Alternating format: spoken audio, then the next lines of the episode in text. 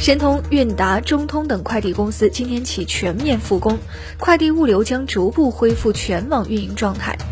中通快递公告称，将切实做好疫情防控，努力确保寄递渠道安全畅通。韵达方面表示，由于受各地疫情管控影响，将优先集中资源保障医疗防疫物资寄递，快件时效可能会受到影响。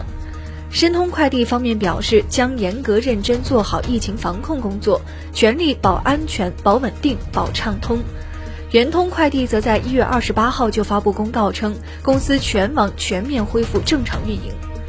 值得一提的是，对于在一线运送快递的员工们，快递公司都纷纷设立了相应的疫情扶持基金，比如统一购买新冠病毒肺炎险，免费赠送给员工。如果有感染的员工，会第一时间联系医院救治等。收听更多精彩内容，下载界面新闻 App。